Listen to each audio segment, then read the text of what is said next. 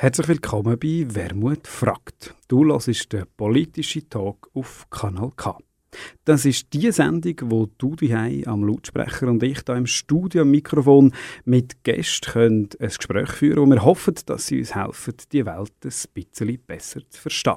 Wermut fragt kommt zweimal im Monat auf Kanal K und jederzeit, wenn du Lust hast, selbstverständlich im Internet oder als Podcast. Mein Name ist Cedric Wermuth, ich moderiere die Sendung und habe heute einen Gast, der aus der weiten Ostschweiz zu uns angereist ist. Der Rolf Bossert. Er selber ist Dozent für Religionswissenschaften und Theolog.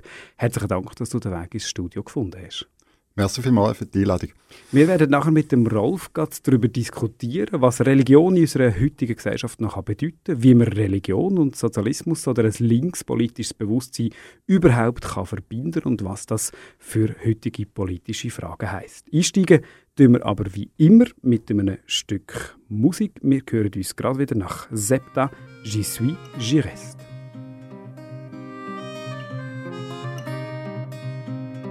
Ma ville a ses petits avions, jolis comme des papillons. Mais qui les prend, à votre avis? Qui les prend, c'est compris. Ma ville a ses jardins où le bonheur s'arrête aux environs de 18 heures. Car les kiosques à la gloire de la patrie n'aiment pas le bruit rêvent de lutte de classe et qui portent des t-shirts Chiapas. Ils veulent pas oublier que tout ne peut pas s'oublier. Et si c'est un chantant, moi j'ai choisi mon camp. Y a des jambes qui sous la bourrasque chanter tous les pays basques. Sans déconner, il était temps. Les Sénégalais chantent l'Occitan. Il y a ceux de Maltou, de Jérusalem, qui vivent aussi en bas des HLM. Au milieu de tous ceux qui sont pas nés de l'autre côté. Ils ont pleuré des années durant mais plus jamais d'orang.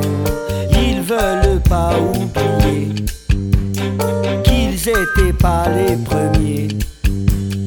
Et c'est depuis longtemps qu'ils sont là et pourtant ils pleurent, mais moi je reste, je le dis sans conteste, j'y suis, j'y reste, j'y suis, j'y reste. Mais moi je reste, je le dis sans conteste, j'y suis, j'y reste, j'y suis, j'y reste.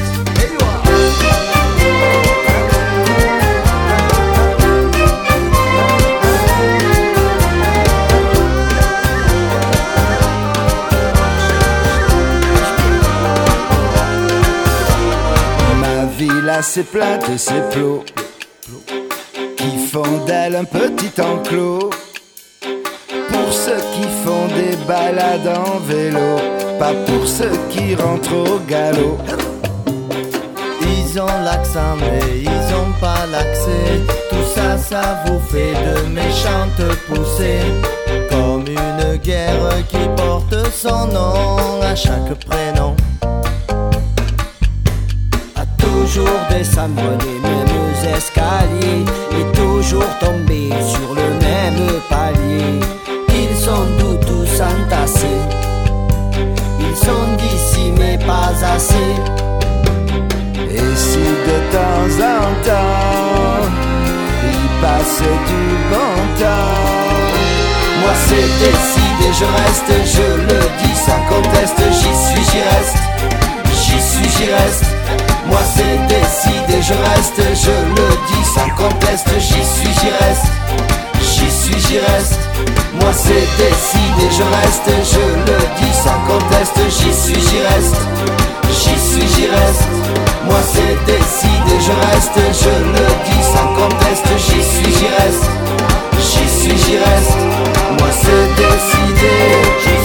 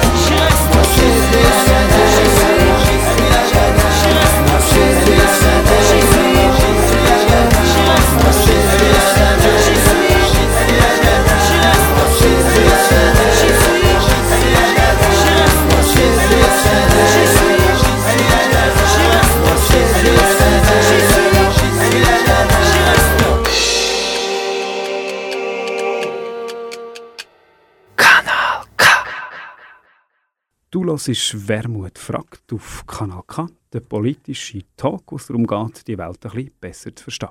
Heute reden wir über Politik und Religion mit unserem Gast, der Rolf Bossart. Rolf, jetzt haben wir gerade «Septa, j'y suis, j'y reste» gehört. Das Stück, das du selber mitgebracht hast. Du bleibst und du, also du kommst und du bleibst. Wo gehen wir und wo bleiben wir?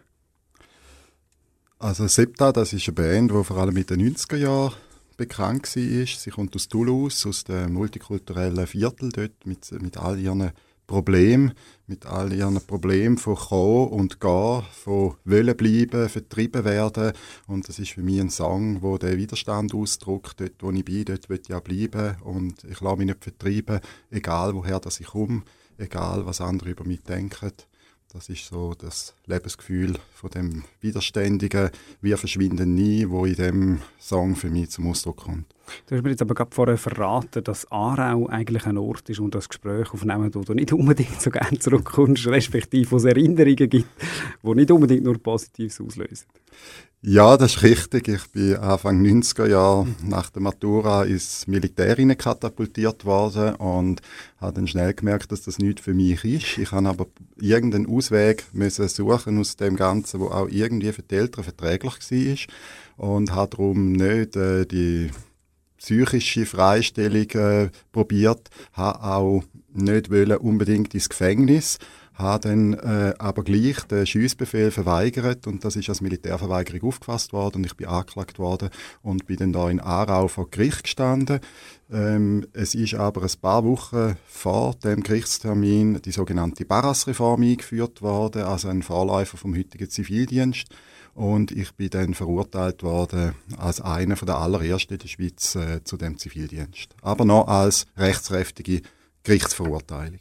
Und der hast du dann müssen leisten, auch, auch schon länger als der Militärdienst damals? Also ja, ja, der war einiges länger, gewesen, ja. Den habe ich müssen leisten. du hast gesagt, etwas für die Älteren Verträgliche. Man hört schon am Dialekt an, du bist nicht in Aarau aufgewachsen, so ist es nicht. Oder du kommst aus der Ostschweiz mit 21, wenn ich das richtig gerechnet habe, das war der Prozess. Gewesen. Aber vorher Kindheit und Jugend, vor allem in St. Gallen, verbracht. Wie muss ich das vorstellen? Wo ist der Rolf Bossert aufgewachsen? Also ich bin in einem Quartier von St. Gallen aufgewachsen, in einer bürgerlich, kleinbürgerlichen Familie mit äh, zwei Schwestern und wir sind Teil von dem, wo man sagt, katholisches Milieu, aber eigentlich die letzten Ausläufer. Also das ist so eben 70er, 80er Jahre gewesen.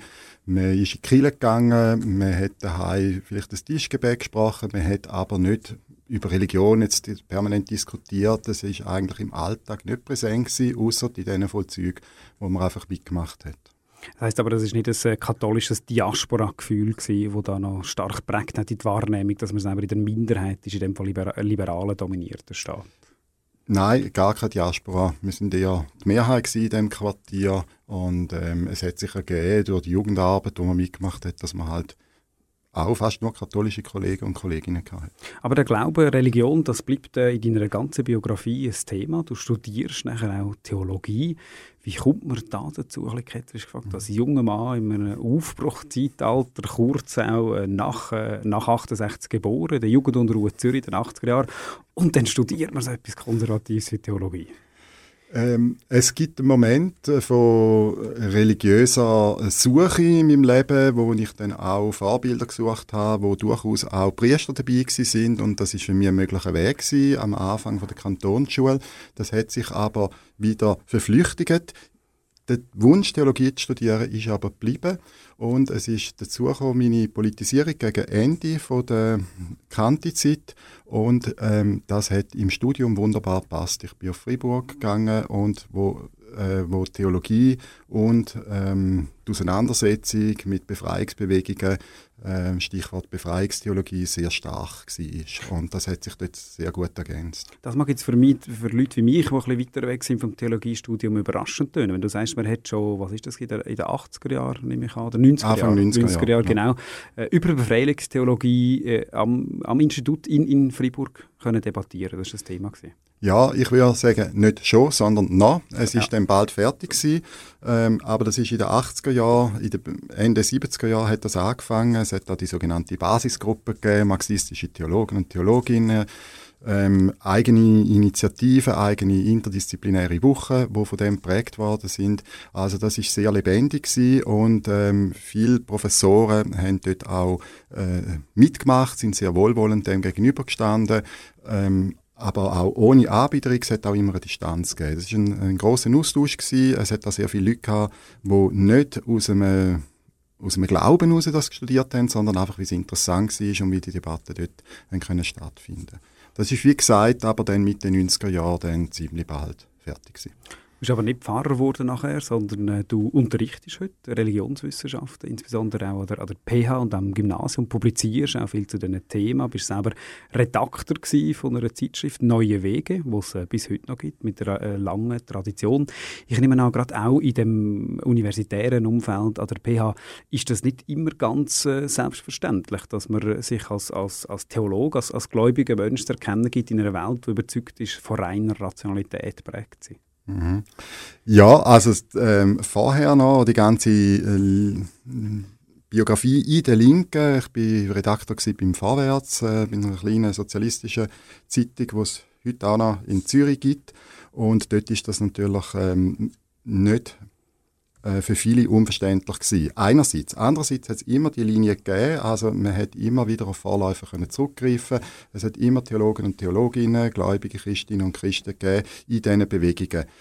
Äh, ich glaube, es ist, das Unverständnis ist dann erst gewachsen, so um die Nullerjahre, ähm, vielleicht auch nachher in der ganzen Ausbreitung von der Postmoderne, nach dem 1989, nach dem Fall von der Mauer, ähm, wo ich würde sagen, die Rationalität immer enger geworden ist. Also die mhm. Vorstellung von Rationalität, was ist rational, was ist noch vernünftig, ist durch die Auseinandersetzung ähm, gerade mit dem gescheiterten Sozialismus, aber eben auch mit ähm, religiösen Erweckungsbewegungen, ähm, ähm, Befreiungs-, äh, nein, eben nicht Befreiungs-, ähm, äh, Freikirche, ja. ähm, ist, ist, ist, hat sich das sehr verengt. Was ist noch vernünftig? Und es ist ganz viel aus dieser Vernunftkonzeption äh, rausgefallen.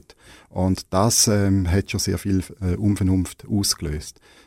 Ich glaube, jetzt haben wir wieder eine, eine Rückkehrbewegung und jetzt gerade im universitären Umfeld, im, Ho im Hochschulumfeld gibt es ein Verständnis von der Wichtigkeit von Religion, wiederum ausgelöst durch die Rückkehr von der Religion ähm, ins öffentliche Bewusstsein. Und woher kommt das? Wieso kommt die Religion jetzt gerade zurück ins öffentliche Bewusstsein? Also äh, Religionen sind, sind kollektiv verbindliche Systeme, wo in, in der Öffentlichkeit äh, Ausdruck suchen. Und sie befassen sich mit den Grundthemen äh, vom menschlichen Leben, nämlich die Widersprüche, wo wir drinstecken. Wir müssen leben, aber wir müssen auch sterben. Wir wollen lieben, aber wir haben auch Hass. Wir müssen essen, aber das Essen fehlt. Und aus diesen Widersprüchen ergeben sich Lösungen, nicht einfach so, sondern man muss die Lösungen häufig irgendwo suchen, wo es nicht da ist. Und das ist eben der Bezug zur Transzendenz. Was die Lösungen sind, das diskutieren wir nachher gerade im nächsten Block. Hoffen wir zumindest, können wir antworten über die eine oder die andere nach einem Stück Musik. Wir hören Leonard Cohen, The Story of Isaac.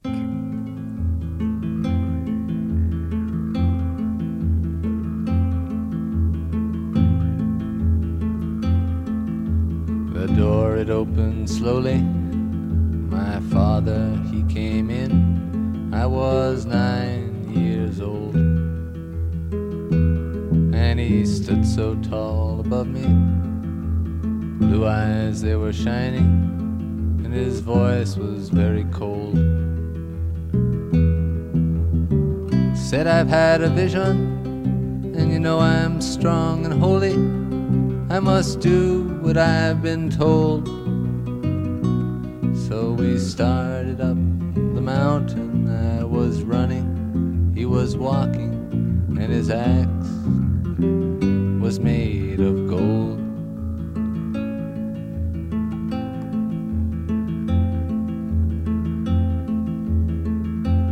Well, the trees they got much smaller.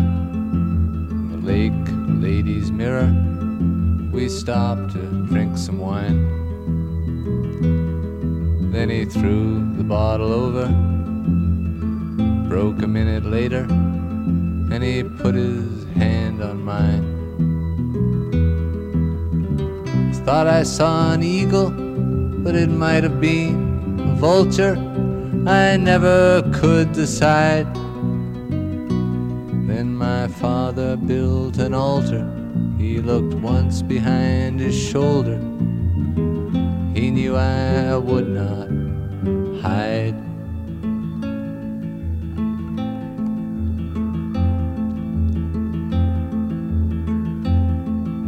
You who build the altars now to sacrifice these children, you must not do it anymore. A scheme is not a vision, and you never have been tempted by a demon or a god. You who stand above them now, your hatchets blunt and bloody, you were not there before.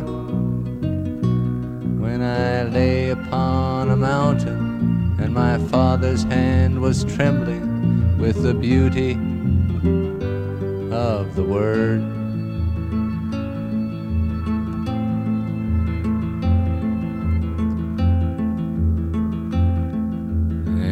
Call me brother now, forgive me if I inquire, just according to whose plan.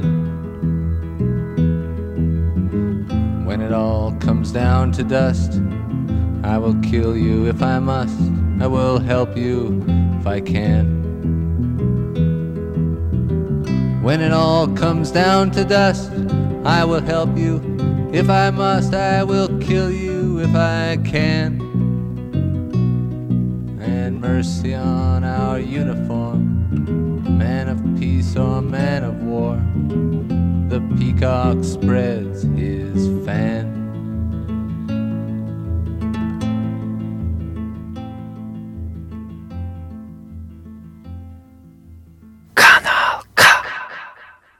Du hörst «Wermut fragt» mit meinem heutigen Gast, Rolf Bossart. Rolf Bossart ist Professor für Religionswissenschaft, unterrichtet an Gymnasien und Fachhochschulen und ist selber ein politisch sehr aktiver Mensch. Wir haben gehört, Leonard Cohen, «Story of Isaac», als Lied, das du ausgewählt hast. Wieso haben wir das gehört? Es ist die Story, wo da in dem Lied besungen wird, wo einer der Knackpunkte ist überhaupt von jüdisch-christlichem Glauben, nämlich die Aufforderung von Gott an Abraham, seinen eigenen Sohn für ihn zu opfern. Und äh, also eine unglaubliche Aufforderung und wo nachher gut rauskommt in dem, dass der Abraham zuerst Ja sagt, der Sohn opfern wird, schon das Messer rausnimmt und dann kommt ein Engel und sagt, mach's nicht. Und das ist eine Geschichte, wo äh, Jahrtausende eine Entwicklung von Jahrtausenden in der Religionsgeschichte zusammenfasst. Nämlich die Vorstellung, man muss sein Äußerste, sein Liebste an einem Gott, an einer Gottheit opfern, bis zu einer Vorstellung von einem Gott, wo sagt, das will ich nicht. Ich will, dass du mir nicht Opfer bringst. Und das heißt dann bei den Propheten in der Bibel, Gerechtigkeit, nicht Opfer möchte ich. Da sind wir schon voll drin in der Debatte, was Religion war. Das können wir noch mal schnell aufnehmen. Bei diesem Punkt möchte ich ansetzen. Wir haben vorher darüber geredet, respektive du hast gesagt, es gibt eine Art Rückkehr vom, vom Religiösen ins, ins Öffentliche. Das eine, was ihm sofort in den Sinn kommt, ist klar, ist, ist auch der politische, die politische Religiosität, politischen Extremismus. Das ist aber wahrscheinlich nicht einfach. Was ist das für eine Rückkehr vom, vom Religiösen? Also eben, es ist umstritten, inwiefern dass die Rückkehr da ist. Ich würde sagen, es gibt eine Rückkehr von der Religion ins öffentliche Bewusstsein. Eben einerseits natürlich durch Terrorakt, ähm, durch Fundamentalisierungen.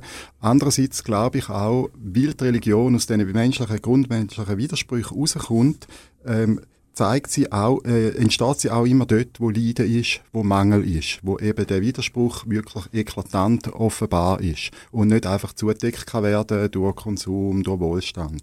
Und in dem Maß, wo unsere Welt das, das Versprechen für Wohlstand für alle nicht mehr aufrechterhalten ähm, in dem Maß kommt auch die Religion als eine Praxis, mit dem Leiden, mit dem fundamentalen Mangel vom menschlichen Dasein umzugehen, äh, wieder ins Bewusstsein. Aber jetzt könnte man ja, wenn wir gerade an dem Punkt ansetzen, sagen, das ist zwar analytisch eine völlig nachvollziehbare Erklärung, das scheint, scheint logisch, gerade in Zeiten von grosser Unsicherheit, aber kann das ein Ansatzpunkt sein für linke, linke Politik? Wir haben das auch schon diskutiert, es ist ein Artikel geschrieben in einem Buch, das jetzt gerade rausgekommen ist, ich da schnell darauf hinweisen, Marx No Marx, zu dieser Frage. Ähm, die Frage wäre zu sagen, ja, wenn Religion eine Antwort ist auf, auf materiellen Mangel, ist das denn nicht ein, eine Besänftigung, ist das nicht auch ein Mittel von der Macht, gerade auch der Mangel eben nicht in, in politischen Widerstand umzumünzen? Wo ist denn dort der Ansatzpunkt für eine, für eine, für eine sozialistische oder für eine linke Politik? Also zunächst mal sicher, ja. ähm, Religion ist immer Trost. Und ich glaube, aber das ist mehr eine persönliche Ansicht, ich glaube, dass die Trostfunktion heute wieder eine andere Art ähm, von Kraft kann entwickeln als sie zur Zeit von Marx hat, wo der Marx müssen davon ausgehen, das halten die Leute eigentlich von Protest ab. Mhm. Ähm, ich denke, wir sind heute in der, in der Lage, die Welt zu zerstören. Die, unsere Welt wird immer kleiner. Die, ähm, wir haben äh, ein Gefühl von Ausweglosigkeit. Und ähm, die Sinnfrage, warum die Welt, warum soll die Welt aber erhalten bleiben und inwiefern kann sie das, die stellt sich für ganz viel, gerade dort, wo eben ganz großes Leiden da ist. Und ich glaube, dort kann Trost ähm, von der Religion auch etwas sein. Ich habe ein Kind, zum Beispiel, wo gemobbt wird in der Schule, dem kann ich sagen, aber du wirst doch von uns geliebt. Aber vielleicht nützt das dem Kind nichts. Es wird ja von anderen geliebt werden. Ich kann einem Kind sagen, aber du bist doch gut in der Schule. Vielleicht ist das Kind gar nicht gut in der Schule. Es gibt einfach irgendwo einen Punkt, wo alle die Erklärungen immanent nicht greifen. Und dort kann die Religion, wie sie einen Raum öffnet für das ganz andere, ein Trost sein. Also das darf man nicht vergessen, das gehört immer irgendwo dazu. Es gibt aber in dem eine Tradition von Befreiung, von Autonomiewunsch, von Fortschrittidee ähm, und von Rechtsidee. Also das sind die vier Punkte, wo in der Bibel, äh, in dem jüdisch-christlichen Rahmen, ich kann jetzt nicht von einem anderen reden, ähm, wo, wo ganz stark präsent sind. Ja, in diesen ganzen Geschichten inne. Und ich glaube, die vier Punkte, Befreiung, Autonomie, Fortschritt, Rechtsetzung, sind auch die vier zentralen Punkte von, der, von einer linken Bewegung. Wenn man ein bisschen ketzerisch antwortet, aber kann man schon sagen, wenn man jetzt sagen wir, die real existierende Institution, zum Beispiel die katholische Kirche zu Rom, anschaut, dann ist das eine gewagte Aussage. Sagen, im, im christlichen Glauben hat es einen Emanzipationsmoment, oder nicht? Äh, tatsächlich ähm, bietet jede, jede Religion wird und ähm, wird immer in die Institu Institutionalisierung und ich glaube, das ist ein Prozess, wo immer so kommt und ähm, ich glaube, der hat auch seine Gründe weil ähm, reine Bewegung, wo jede religiöse ähm, Geschichte auch aufweist, Bewegungsmoment, wo immer wieder aufbrechen. Das gibt auch immer wieder die Kritik an den Institutionen mhm. innerhalb von der Religion. Es bricht immer wieder auf, aber es geht auch immer wieder in die Institution hinein, weil man ja will Errungenschaften beibehalten, man will etwas verteidigen, ähm, man will etwas erhalten und pflegen. Und dort kommt man einfach auch immer wieder in einen Dogmatismus, in den, Konservativ in den Konservativismus hinein, wo nachher ähm, wieder Widerstand ähm, aufruft. Und ich glaube, das ist, dort ist die Linke eigentlich ganz parallel zu setzen. Ich glaube, das passiert auch in der linken äh, Politik immer wieder. Ich glaube, es also ist nicht... außerhalb von der, von der Kirche, meinst du? Ja, auch außerhalb ja. von der Kirche, ja. Jetzt also bei linken Befreiungsprojekten, ja. Ja. Ähm, bei Revolutionen, wo auch immer in die in die Institutionalisierungen hineingehen, wo dann können, ähm, auch zu Herrschaftsmomenten wieder werden. Ich glaube, das ist nicht ein, das ist eine berechtigte Kritik, immer, aber es ist nicht ein genuines Moment nur von Religion. Und wo ist denn das, um das noch besser zu verstehen, wo ist denn in dem Moment, wo du sagst, doch, trotz einem, einem real existierenden Katholizismus, so wie der heute von der Mehrheit gelebt wird, oder auch andere christliche Ausprägungen, wo ja sehr ein oftmals ein konservatives Moment haben, weil viele Linke Mühe damit haben, mit der konkreten Politik, die vertreten wird. Was ist denn der Kern? Was macht es aus, dass sich christlicher Glaube und ein sozialistisches Projekt ver verbinden lässt? Also was ist das Emanzipatorische in der, in der Bibel? Das würde mich noch interessieren. Oder im Glauben, wo man dann so stark machen kann. Also ich glaube, es gibt zwei Seiten. Ähm, einerseits sind es eben die Erzählungen, die Geschichten. Also es ist der Auszug aus der Sklaverei im Exodusbuch. Es ist ein Moment von Urkommunismus in der Apostelgeschichte, äh, bei den Urchristen, bei den ersten Christen. Es ist die Erzählung, ähm, dass Gott im Stall geboren ist, als König eben nicht im Schloss, sondern für die Armen. Wer kommt zuerst an die Krippe? Es sind die stinkenden, ausgestoßenen Hirten. Es sind die Gegenerzählungen, wo ganz viel Kraft haben, mhm. wo von vielen Befreiungsbewegungen in der südlichen Hemisphäre immer wieder auch so gelesen werden und immer wieder so aufgenommen werden, sei es Südafrika, Lateinamerika. Also dort hat es eine starke äh, Verbindungskraft aus dem raus. Es ist andererseits jetzt in Verbindung zu der klassischen Linken, wo aus der Aufklärung herauskommt, ähm, glaube ich, auch ein Korrektiv, ähm, wo, wenn ich nochmal die vier Punkte nehme, also die Bibel setzt Befreiung, aber sie erzählt nach dem Auszug aus der Sklaverei, erzählt sie nicht Jubel, Trubel, sondern dann geht es gerade 40 Jahre in die Wüste. Mhm. Also sie erzählt Befreiung nicht ohne die Mühen der Befreiung. Sie erzählt Autonomie nicht ohne ein Bewusstsein von Abhängigkeit. Mhm. Sie erzählt Rechtsetzung, nicht ohne ein Bewusstsein von Gewalt und von Gnadenbedürftigkeit, auch von dem Recht, von denen, wo, von den Richter. Und sie erzählt den Fortschritt, nicht ohne ein Bewusstsein von Verlust also und Trauer. Und das geht, und ich denke, dort ist, eine linke, äh, dort ist eine Kritik an der Linken aus der Bibel, aus der gleichen Befreiungsgeschichte so lese ich es da, mhm. ist natürlich meine Lesart, ähm, ist dort sehr produktiv, denke ich. Also das heißt, wäre das eine Art, das ist über, übertrieben zu sagen, du, äh, was du jetzt, so wie du die Bibel liest, das ist eine Art, eine, eine, eine Aufklärungs- oder eine Rationalitätskritik an la lettre, wenn du jetzt die Geschichte so erzählst, von der Gnade vom Recht. Absolut, absolut, würde ich so sagen. Ähm, und zwar, wie sie nicht in der Welt muss alles finden, ja. wie sie ähm, eine Aussicht entwickeln über die Gottesidee wenn man das mal rationalistisch probiert zu fassen, was ist die Gottesidee in der Bibel, ist es das Prinzip, wo die Welt, die brüchige Welt, die schlechte Welt, die leidende Welt trotzdem kann gut heißen und wird erhalten. Und ich glaube, in dem Erhalten, das ist ein bisschen vergessen gegangen, in aller Revolutionsromantik, in aller Erneuerungstheorie, immer das Neue, wo auch der Neoliberalismus äh, übernommen hat, ähm, kommt das, was Leben erhaltet, viel zu kurz. Wenn man Befreiungsbewegungen anschaut, mhm. ähm, wenn man die Revolutionären anschaut, was ist der Grundimpuls, mit welcher Kraft treten sie auf, dann ist es eigentlich immer der Kampf gegen die Zerstörung von der eigenen Lebensgrundlagen, gegen die Zerstörung ähm, von dem, wo ihres Leben erhaltbar und würdevoll macht. Es ist nicht die Idee von einem ganz neuen Mensch, von etwas ganz anderem, sondern es ist die Idee von der Erhaltung. Und das Prinzip wird immer wieder angerufen in der Bibel. Aber das hat dann wenig mit zu tun mit dem klassischen Bild, das vielleicht uninformiertere Leute wie ich noch haben, von einem autoritären, strafenden alten Mann mit weißem Bart, wo richtet über die Welt, aber doch schon das Bild von Religion nach wie vor stark, stark prägt, auch in der Linken. Ich nehme an, du musst den Vorwurf auch immer wieder, immer wieder anlassen. Äh, absolut. Und es ist auch nicht so, dass es ganz falsch ist. Ich glaube, jedes Klischee hat auch etwas Richtiges. Ja. Ich glaube Selbst nicht, über die Ostschweizer. Total, ja. Wenn man jetzt sicher gehört, die sind ja nicht so elo eloquent und so weiter. Ähm, aber die, ich glaube, alle die, die Klischees haben, haben etwas Wahres und, und das, wo, man jetzt, wo du jetzt gerade gesagt hast, was, was der Gott ist, das ist tatsächlich so. Ähm, jede Transzendenz, jede, jede Gottesvorstellung, jede Überhöhung von, irgend, äh, von Vorstellungen in eine, in eine Göttlichkeit sind zweideutig. Sie können auch ins Autoritäre, ins Böse kippen und das steckt immer drin. Es ist genauso falsch, äh, in der linken Geschichte zu sagen, ja, der Stalin ist ein Unfall gewesen. Auch der Stalin erzählt etwas Richtiges über die linke Geschichte.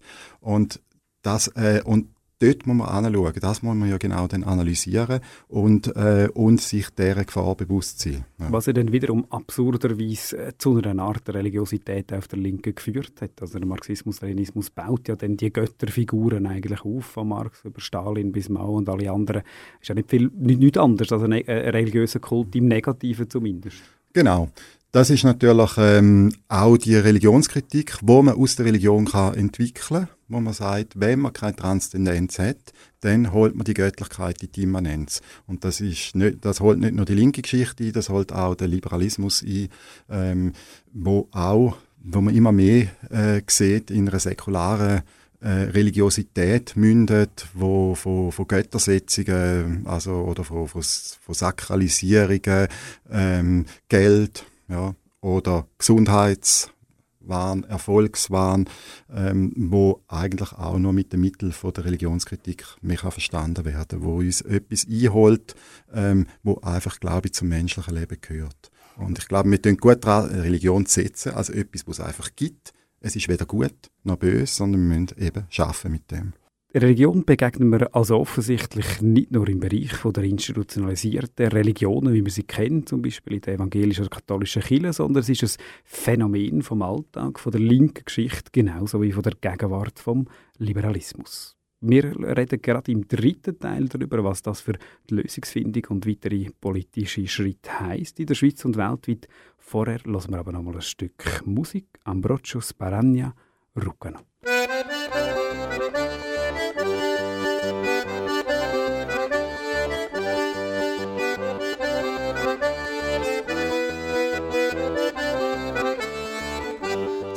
Sentite buona gente, nata canzone, che quella che è successo non è falsità. A un paese cada cae vicina, l'aria non si può più respirare. E tutta la giornata era una confusione, la gente non teneva chi da pregare, l'acqua si era fatta peggio dell'uvina, una morta lente amara stava per arrivare. La la la la la la la la la la la la la la la la la la la la la la la la la la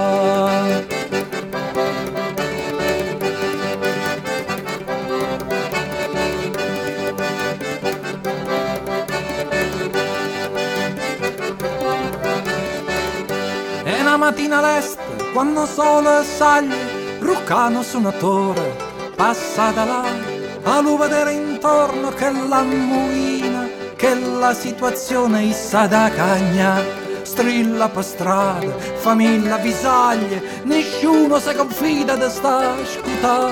La gente non te forza, può solo morire, gli occhi sono coperti di infelicità. La la la la la. La la la la la la la la. La la la la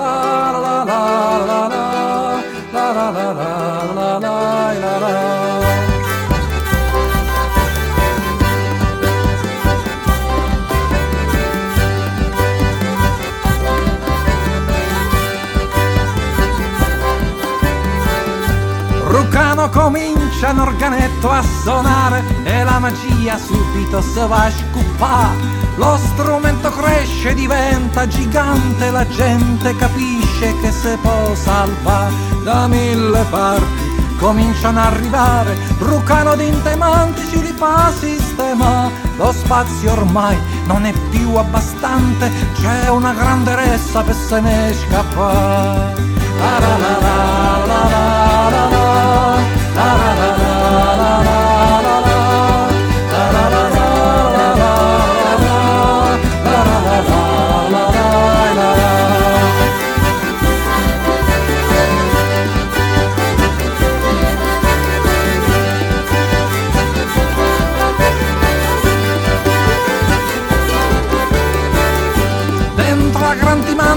gente stipata, vecchi, mezzani, bambini, animali, gli occhi ricominciano ancora a brillare, quando per l'aria si inizia a volare, si va in alto, più in alto del cielo, lontani da un mondo che puzza di morte, l'organetto vola, la gente è sicura, verso un altro mondo senza più paura. L'organetto vola, la gente è sicura, verso un altro mondo senza più paura. La la la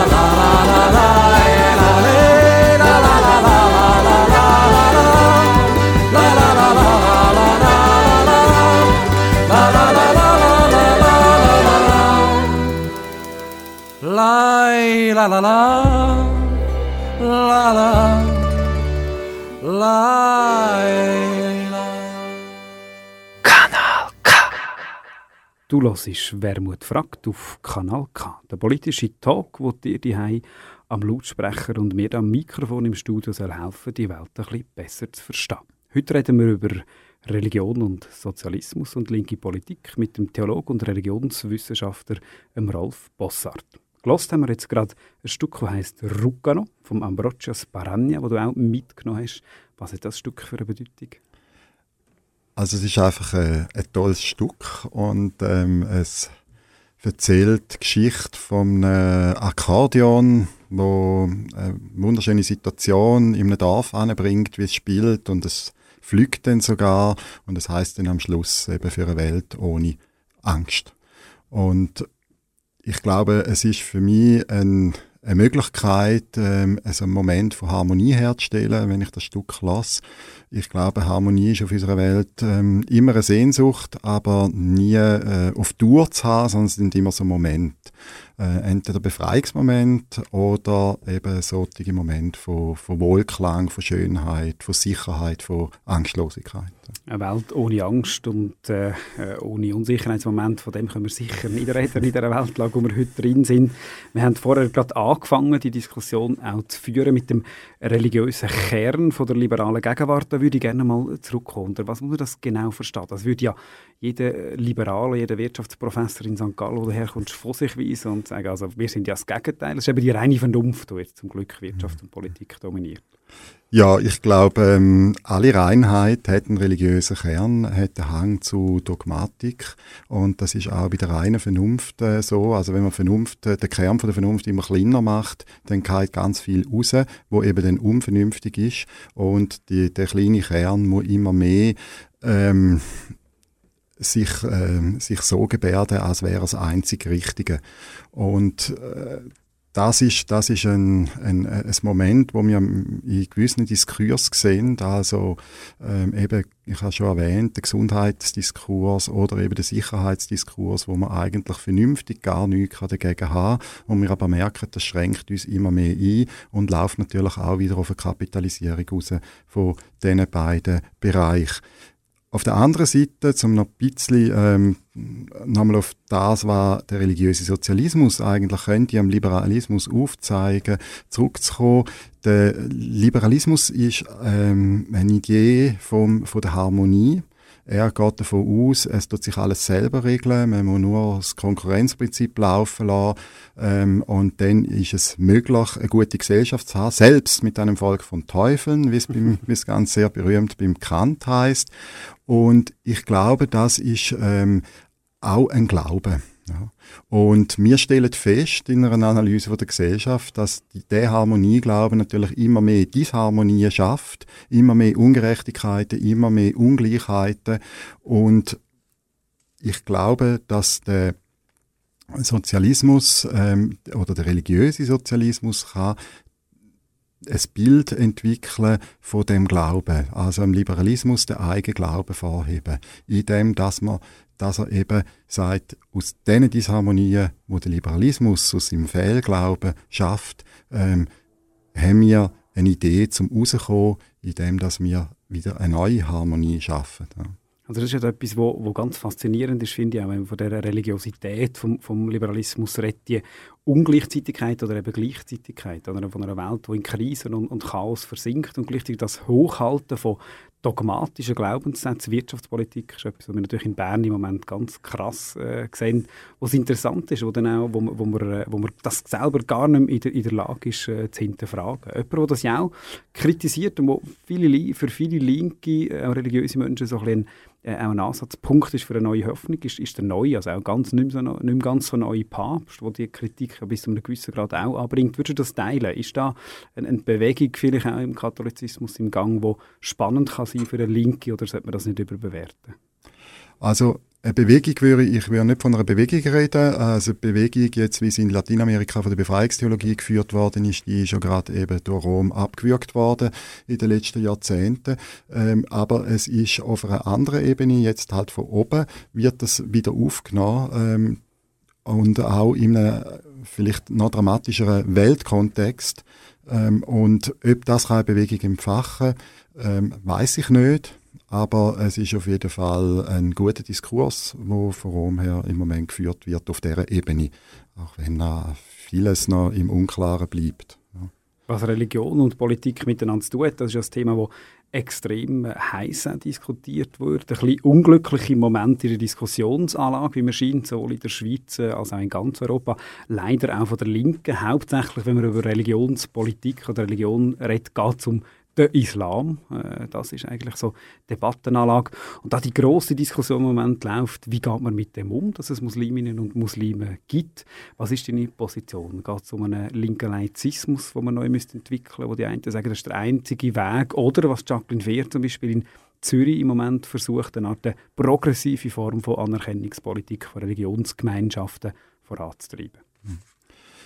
Ja, also der Islam, das äh, ist natürlich äh, klar, äh, der gibt's ja nicht und das ist ähm, nicht nur eine multikulturelle Aussage, sondern es ist auch spezifisch für den Islam eine Aussage, weil der wirklich äh, ja keine zentrale Leitungsinstanz kennt und, des, und deshalb ganz viel verschiedene, in ganz viele verschiedene, auch durch Nationalitäten prägte Vereine ähm, zusammengeschlossen ist und sehr viel kulturelle Unterschied sich mit religiösen Differenzen überlagert. Also das ist ein sehr ein schwieriger Ansprechpartner als Ausgangslage äh, schon mal. Ich glaube, das sollte uns nicht daran hindern, den Weg von der Anerkennung zu gehen. Ähm, ich glaube, es kann nicht der Weg sein vom, vom Laizismus. Ich kann gerade nachher sagen, warum, aber die, die ähm, Anerkennungs- ähm, Geschichte sollte man in Angriff nehmen, auch im Wissen, mit diesen schwierigen Ansprechpartnern, mit zum Teil erheblichen Differenzen untereinander, ähm, wird es ein langer Weg sein. Aber ich glaube, die Anerkennung wird schon ausgesprochen, indem dass man klar von politischer Seite und von kirchlicher Seite signalisiert, wir wollen den Weg gehen. Und ähm, wir haben anerkannt, dass äh, Islam eine lebendige Glaubenspraxis ist in der Schweiz und wir wollen einen Gleichstellungsprozess in Gang setzen mit der bis jetzt anerkannten Landeskirche. Wir kommen gerade auf den Laizismus nochmal zurück. Was du jetzt ja sagst, ist weniger die übliche Argumentation, man sagt ja, es geht da um sicherheitspolitische Massnahmen, quasi Verhinderung von Radikalisierung. Ist ein Standpunkt, der sagt, es geht um eine Nicht-Diskriminierungspolitik, wenn ich dich richtig verstehe. Ich glaube, das eine hat mit dem anderen wahnsinnig viel zu tun. Also Religion sollte nicht zu einer Gegenkultur aufgebaut werden, indem dass man sie verdrängt. Indem dass man einen Diskurs führt, ähm, das sei gefährlich und eben de, nur den Fundamentalisierungsdiskurs führt, sondern die öffentlich, das öffentliche Ziel muss sein, äh, Religion als eine normale menschliche Praxis anerzukennen, wo in bestimmten Formen, mit bestimmten Traditionen sich ausgebildet hat und dort sich Ansprechpartner suchen, wo das auch so können verantworten Also letztendlich Religion in liberalen Vernunftdiskurs wieder reinzunehmen als eine normale Praxis. Ich würde es vielleicht äh, thesenhaft so sagen, ähm, Demokratie äh, kann dort gedeihen, wo Religion nicht sehr wichtig ist. ist aber Religion, aber, jetzt kommt aber, Aha. Religion kann nur nicht sehr wichtig sein, wenn sie im normalen Diskurs äh, in der Öffentlichkeit äh, ihren Platz hat und integriert und anerkannt ist. Also wenn Demokratie quasi wichtig ist. Ja. Also, wenn das, aha, ja, spannend. Also wenn, sie, wenn, wenn die Pluralität wirklich ernst genommen wird. Ja, ja. Aber heißt denn das, man, man muss als Linke sich auf den Standpunkt äh, stellen, wir müssen auch Religionsgemeinschaften anerkennen, die nicht nur in dem Sinne progressiven Islam oder von mir aus ein progressives Judentum oder ein äh, progressiven Buddhismus äh, vertreten, sondern auch in der Breite, auch wenn das konservative Kreise sind? Oder, oder hat da der Staat mhm. ein Eingriffsrecht und sagen, nein, stellen gewisse Voraussetzungen, zum Beispiel Geschlechtergleichheit, mhm. zum Beispiel die Anerkennung vom Rechtsstaat voran. Also ich glaube, alles ist eine Frage von der Balance. Ja. Immer äh, muss man schauen, also natürlich muss der moderne Rechtsstaat Gren äh, Grenzen setzen auf Basis von der Verfassung. Mhm. Aber er muss auch im Wissen, dass äh, die Grenzen setzen, dass die Grenzen ähm, historisch nicht sehr klar sind und auch in Zukunft nicht immer klar sind und auch gerade eben Punkte von der Auseinandersetzung werden bleiben. Also muss man dort eine gewisse eben Toleranz entwickeln. Und ich glaube, ähm, das bedeutet auch, dass in den Anerkennungsprozess auch äh, Positionen reinkommen, die sich an diesen Rändern irgendwo aufhalten und auch im Vertrauen darauf, dass sich dort beide Seiten irgendwo auf den Weg machen und dass sich so etwas äh, herauskristallisiert, vielleicht wie eine, eine schweizerische Form dann von Islam, wo in, der, in einer gewissen Vielfalt äh, dann als das gefasst wird. Und auch wenn man das macht, hat es natürlich auch immer Teil, wo man dann draussen lässt und man sagt, das passt nicht mehr. Ja. Zum genau diese Frage sich auch nicht müssen stellen, also nicht nur wegen dem, sondern auch aus anderen politischen Gründen, ist eine sehr klassische linke Position, wir haben es vorher angesprochen, eigentlich der, der Laizismus, was Genf in einer bestimmten Form kennt, das heißt die strenge Trennung von Religion und Staat. Wäre das nicht schlicht die simplere Lösung? Ich glaube, es ist eine historische Lösung aus der, und auch eine verständliche Lösung aus der Französischen Revolution, aus der ganz starke Verkettung von Macht und, und Chile, ähm, wo man das nicht mehr hätte wollen. Ich glaube, in der heutigen Gesellschaft, wo wir uns den Pluralismus immer auf die Fahne schreiben, ist es eben ganz wichtig, den Pluralismus wirklich auch auszuhalten. Pluralismus ist ja eigentlich immer ein Skandal. Also wenn, wenn er wirklich gelebt wird, er ist wirklich einfach anstrengend, wie die anderen Züge machen, die ich einfach daneben finde. Und das ist, das, das will man nicht. Und das ist aber, aber es, es führt keinen Weg an dem vorbei, dass man dort eben Toleranz aushält. Und Toleranz kommt ja erst dann, wenn es äh, eigentlich äh, der letzte die letzte Möglichkeit ist. Also immer dort, wo man in eine Sackgasse geht, wo man, wo man merkt, ich kann die andere Position nicht wegdrängen, ich kann sie nicht ausschalten, äh, wir müssen miteinander leben und dort eine Basis schaffen, das ist die Herausforderung von einem pluralistischen Rechtsstaat. Und ich glaube, da ist der Mix zwischen säkularem Staat und, und, und, und aktiver religiöser Anerkennung, auch an einer aktiven Religionspolitik, ist einfach viel besser. Aber sind wir am Schluss nicht mehr eigentlich bei der Harmonie auf Erden, sondern wir sind mehr bei einer Freiheit, die für uns alle am Schluss wieder viel anstrengender wird, als äh, wenn man zum Beispiel Muslimen einfach aus dem öffentlichen Bild ausschließt. Ist das etwas, wo dieses Verständnis von Religionspädagogik auch prägt, dass man halt die Pluralität muss zunehmend annehmen muss? Ist nicht nur so, wenn ich mich an meinen Religionsunterricht erinnere in der Schule, ist, ist das jetzt nicht die zentrale Botschaft. Mhm. Absolut. Also ich glaube, der Religionsunterricht muss auf dem aufbauen, dass man Widersprüche aushaltet und dass man sich wohlfühlt in dem.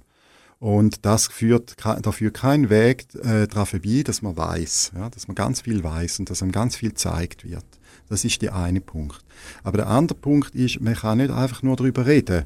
Und ähm, äh, im, im, im sogenannten Teaching About, in dem, dass man sagt, die machen und die glauben und die machen das und dann betreibt man eigentlich äh, fast ein klassisches Othering. Sondern, was macht In dem, dass man der andere, dass man das zum exotischen, ja. äh, zu etwas Exotischem macht.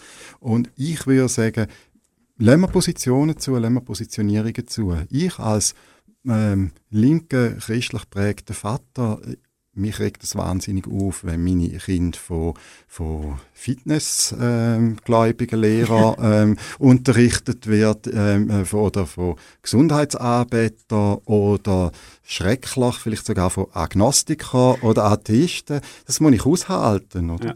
Und ähm, das, da, ich, ich habe die Sachen aufzählt, das gilt eher als, also jetzt abgesehen vom Atheismus, wo auch als Position gilt, aber Agnostizismus, Gesundheit, Fitness, das gilt ja nicht als Positionen. Mhm. Und ähm, wir definieren ja immer, was eine Position ist. Und ich glaube, wir müssen dort auch eine Offenheit entwickeln, um zu erkennen, was sind, was sind implizite Positionen und was sind explizite Positionen und das nicht gegeneinander ausspielen. Ähm, und ich glaube, dass ein, ein Religionsunterricht auch muss eine Positionierung von einem muslimischen Lehrer, von einem christlichen Lehrer ähm, oder von einem atheistischen Lehrer auch zulassen und können aushalten. Und dass man den Religionsunterricht in aller Vielfalt kann von dort aus erteilen. Das Kind lernt dann nämlich, ich habe da eine Person vor mir, die auf Anfrage sagt ihr, was sie glaubt, macht gleichzeitig klar, dass das nicht alleinig möglich ist, aber äh, es ist wichtig für sie, aber nicht für alle. Und im Idealfall zeigt sie gleichzeitig noch, ähm, sie ist ein guter Typ, auch wenn sie etwas glaubt, was ich nicht gut finde. Und wie verhindert man denn, dass das in eine, in eine Beliebigkeit kommt? Oder muss man das akzeptieren, wenn man, wenn man als Linke am Schluss eigentlich würde sich erhoffen, das Potenzial vom Emanzipatorischen auch im, Einzelnen können, zu befreien, gewisse Annahmen über, über Gleichheit, über Gleichberechtigung von Menschen und wenn man jetzt einem konservativen Islam gegenüber würde stehen, oder von mir aus auch einem konservativen Christentum in so einem Religionsunterricht, wo kommt denn, was ist denn die Balance zwischen quasi positiver staatsbürgerlicher Erziehung und der Toleranz in Breite? Also das Ganze findet ja auf der Basis von dem neuen Lehrplan statt, wo das sehr stark und sehr gut drin ist, äh, gerade die Gleichheitsdebatten und die Öffnung ähm, äh, zu, ge zu gerechter Teilhabe, zu Partizipation und so weiter.